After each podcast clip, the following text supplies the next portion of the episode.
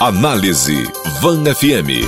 Eu estou recebendo aqui no Jornal de Vanguarda o publicitário e consultor de marketing Alexandre Prado para a participação semanal dele no nosso jornalismo. Alexandre, ele traz sempre análises muito interessantes e hoje eu convidei o Alexandre para comentar uma declaração feita recentemente pelo CEO da Mercedes-Benz no Brasil e na América Latina.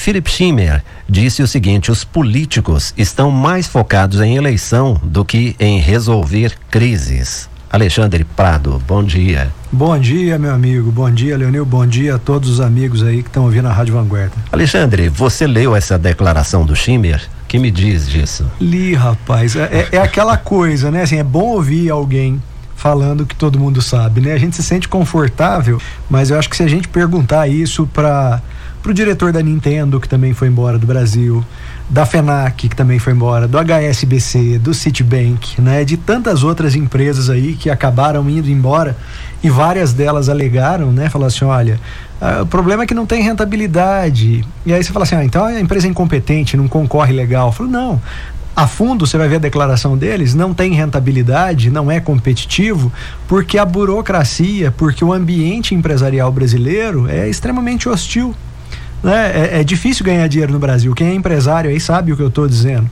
Né? E isso faz com que muitas empresas, quando comparam o mercado brasileiro, que está para lá de, do, do ranking 120 entre os países mais atrativos do mundo para se ter um negócio, e outros países, quem tem opção fala assim: não, eu vou ganhar dinheiro onde eu sou estimulado a ganhar dinheiro. Lamentável, aqui, né? Lamentável. E aqui não é esse caso. É. Né?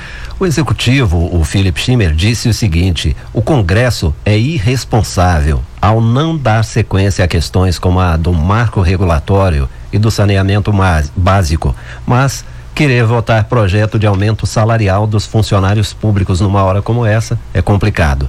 Você diria que é hora de falar em aumentos de salários, Alexandre? Ah, a gente sabe quanto esse pessoal ganha e quanto a gente ganha. Tem, tem um, um, uma coisa que há muito tempo eu lembro, só quando saio daqui, que é o impostômetro, que uhum. as pessoas não acompanham. E eu fiz essa simulação, peguei um salário médio de 1.750 reais. Acho que é uma média. Chutei lá R$ 1.750. Podia ser R$ 1.500, R$ 1.600. Quem tiver interesse, entra lá e simula. Você que ganha aí 1.750 reais por ano, você paga por ano, você financia, você sozinho financia no ano três estudantes do ensino fundamental do Brasil. Então, olha, você, cidadão comum que ganha 1.750 reais, você paga de imposto equivalente ao financiamento no ano de três estudantes da escola pública, ou três pacientes da rede pública, ou dá para asfaltar, pavimentar 134 metros de vias públicas com o imposto que você paga. Tua rua está esburacada? Só o teu imposto, você que ganha 1.750, daria para asfaltar 134 metros. Tá sem luz aí na sua rua?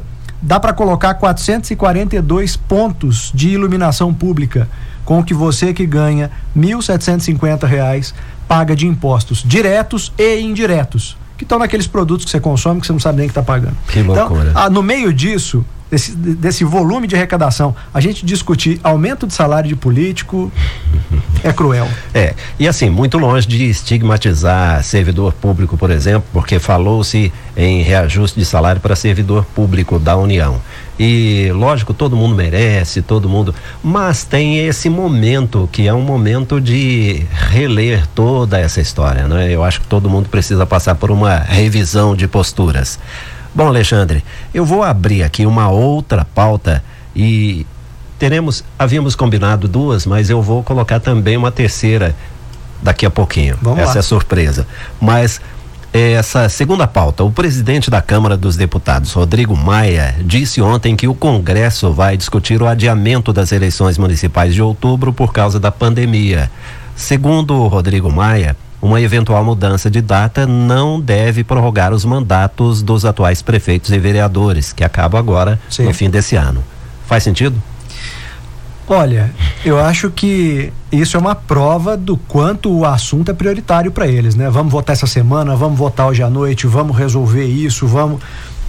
nós sabemos que o povo brasileiro vota fundamentalmente porque é obrigado. Né? Acho que se você tivesse. Eh, os nossos governantes têm medo de uma eleição facultativa. Vai votar quem quer. Eu acho que aí eu chuto, né? Eu chuto. Não vi nenhuma pesquisa.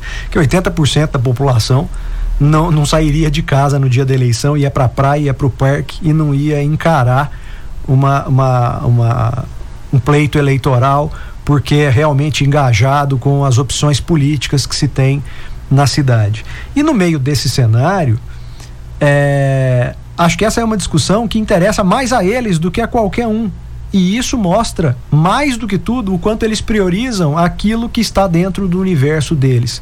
Você não vê essa urgência para definir coisas que estão aí se arrastando há muito tempo.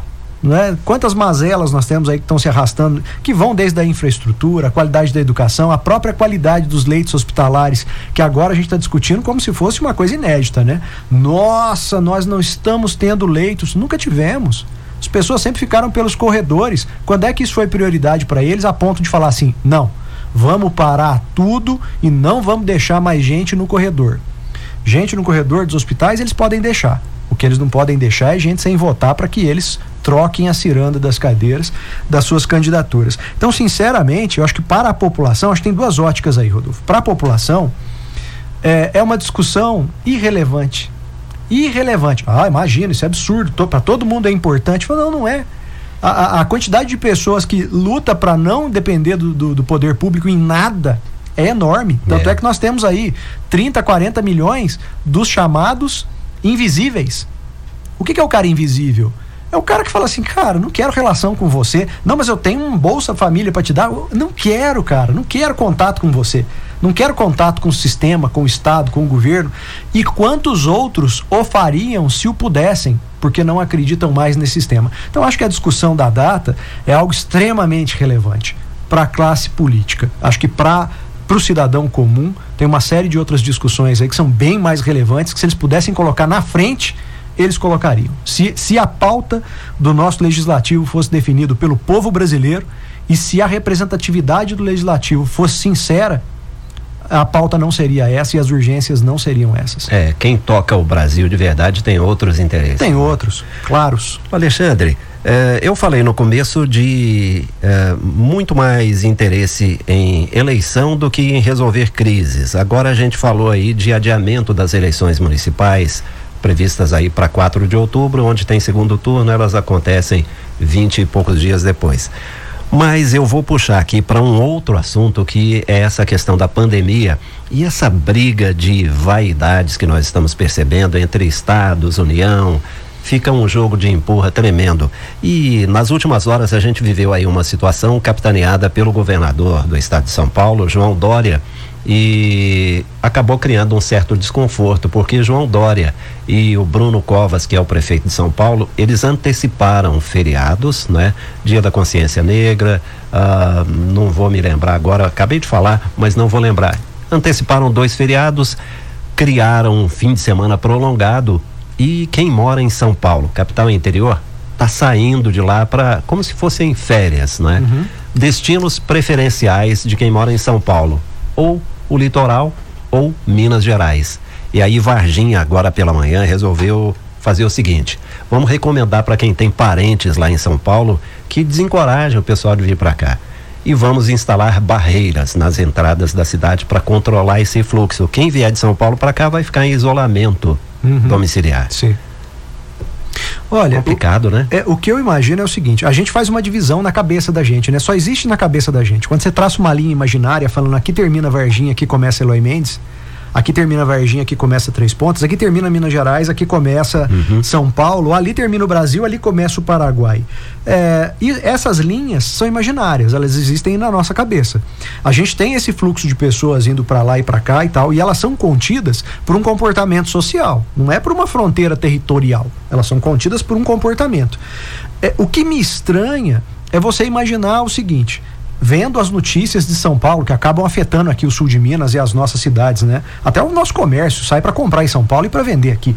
Uh, o, o, que me assombra é o seguinte: será que centenas de assessores desses políticos etc., não conseguem conceber medidas tomadas em São Paulo? Não conseguem conceber que, se a gente tirar todos os carros da rua, vai empelotar de gente no, no, no, no metrô e no, no ônibus? Coletivo, não, é. não é possível. Nós, aqui num bate-papo, a gente consegue conceber e todo mundo que está na rua fala assim: é óbvio que isso ia acontecer. Como é que eles não enxergam? Agora, como é que eles não enxergam que São Paulo, que é o epicentro da pandemia, vai mandar a gente para todo canto do Brasil que puder, se eles derem cinco dias de feriado. Como é que eles não enxergam? Não é, é possível que com tanto especialista, com tanto assessor, com tanto é, é, é, é profissional, cada qual na sua área, segurança, saúde, não sei o que, transporte, eles não conseguem prever que esse pessoal todo vai migrar para cá. Tipo assim, só a gente conseguiu enxergar que vai descer e é transferir responsabilidade, né? Porque eles disseram o seguinte: não, é, nós vamos apostar no bom senso. Essa é uma medida extrema. É, a gente não pode nunca, né, dizer que alguém está é, tá fazendo alguma coisa mal intencionado, de má fé. A gente teria que provar isso. Agora, por um raciocínio lógico, qualquer um seria capaz de prever uhum. que esse pessoal todo, em cinco dias de feriado, ia sair por aí ia sair rodando por aí. Ou eles fizeram uma medida de contenção para falar você não vai sair de São Paulo. E aí nós temos que fazer uma medida de contenção falando você não vai entrar aqui. Né? Ou seja, se eles são o epicentro e estão preocupados né, com o Brasil, com a segurança das pessoas, lembrando que essas linhas de fronteira elas são imaginárias, então, não, eu só estou preocupado com o paulista, se o mineiro pegar que se dane, uhum. né? Então, ele deveria, eles deveriam, né, o estado de São Paulo deveria, no meu entendimento humilde, falar assim, então tá, eu, eu que vou fazer uma barreira de contenção, falar, você vai aonde? Vai fazer turismo aonde? Para onde você vai levar o risco, né, de transferir esse epicentro para outras regiões do Brasil? Então, quando eu vejo essa história do ônibus, né, superlotado, metrô superlotado, porque a circulação de veículo foi reduzida e não é possível que não tenha um engenheiro de trânsito lá que ia falar que isso ia acontecer. Uhum. Né? Quando eu vejo essa coisa do vamos dar cinco dias de feriado, sai por aí, galera. Né? É, eu não consigo imaginar que isso não fosse previsível, porque é previsível para qualquer pessoa com o mínimo de senso. Eu não consigo imaginar que não fosse. Aí ah, isso me faz questionar por uma questão dedutiva de quais são as intenções dessas pessoas em relação a, esse, a, a realidade de, de, desse vírus se espalhar ou não por aí, ué. Certo. Bom, logo mais à tarde a Prefeitura de Varginha vai divulgar como funcionarão essas barreiras, onde elas serão instaladas, como isso será operacionalizado. Mas o fato é que hoje pela manhã já havia registros de uma grande saída de São Paulo capital e do interior, principalmente rumo ao litoral. É, e aí vale e lembrar, o, o, Rodolfo, que Poços de Caldas, né, sem fazer uma comparação de quem está certo e errado, não é nada disso. Poços de Caldas está colado com o estado de São Paulo. Mas Poços de Caldas tem mais de mês que você entra lá, e eu tenho negócios lá, trabalho Sim. lá, né? Tem mais de mês que você entra em Poços de Caldas e você tem barreira sanitária em todas as entradas. Uhum. E para o estado de São Paulo, extremamente rigoroso. Né? Então, olha, tua placa está indo aonde? Me mostra aqui, você tem casa aqui, você não tem, me dá conta de água, me dá conta de luz é extremamente criterioso. Todas as vezes que eu entro lá, sou parado, você tem que é, falar onde é que você está indo, é, tem trabalho aqui, tem um negócio aqui. Às vezes os caras até checam isso para falar, ó, tô ligando aqui, tem um cara que vocês estão esperando para uma reunião, é isso mesmo? É, acho que passou da hora. A gente já devia ter feito isso, inclusive em relação a outros assuntos, não só em relação a essa vinda do Paulista, mas dentro da, da, da, do próprio sul de Minas mesmo. Agora é muito importante a gente destacar que é preciso ter cuidado para não criar preconceitos contra quem vem de uma região muito afetada pela pandemia. Claro é, daqueles que estão aqui, eu acho que são seres humanos, né? Claro. Mas claro. acima deles coordenando toda essa situação tem os políticos e a gente está um, bem decepcionado com isso. E vale lembrar que eles são pagos para dar essas soluções. É. A gente está aqui comentando aquilo que a gente está vendo. É. A gente não está aqui definindo o que eles têm que fazer. A gente está aqui analisando aquilo que eles fazem. Parece que foram é. decisões tomadas assim de ontem para hoje, sem qualquer planejamento. Muitas delas, claramente. Tanto uhum. é que eles tomam a decisão e voltam atrás um, dois dias depois, como se isso não representasse nada. Tipo assim, tive uma ideia. Mas ideia eu tenho, minha tia tem, todo mundo tem, todo mundo está ouvindo tem uma ideia. A questão é quem está sendo pago para isso? Quem são os profissionais, os especialistas que são remunerados e bem remunerados para nos dar essas soluções e nos explicar por que, que essas soluções foram tomadas. Onde é que eles estão agora? Verdade. E a gente encerra essa sua participação exatamente com essa interrogação aí, né? Esperando respostas. Uai, é, é uma, é, é várias delas a gente está esperando tem muito tempo, né? Desde que começou a pandemia praticamente. Muito bem, nós recebemos aqui para o, o, Análise Van FM desta semana o publicitário e consultor de marketing Alexandre Prado. Mais uma vez, muito obrigado aí pela sua presença, muito rica. Eu né, que com agradeço. análises tão pertinentes. Eu que agradeço e, de novo, enquanto vocês estiverem me suportando, eu estou por aqui. Quarta-feira que vem tem novo bate-papo aqui a respeito. Forte abraço para todo Grande mundo. Abraço. Obrigado, pessoal que acompanhou pelo Facebook. Ó, Alan, abraço. Análise Van FM.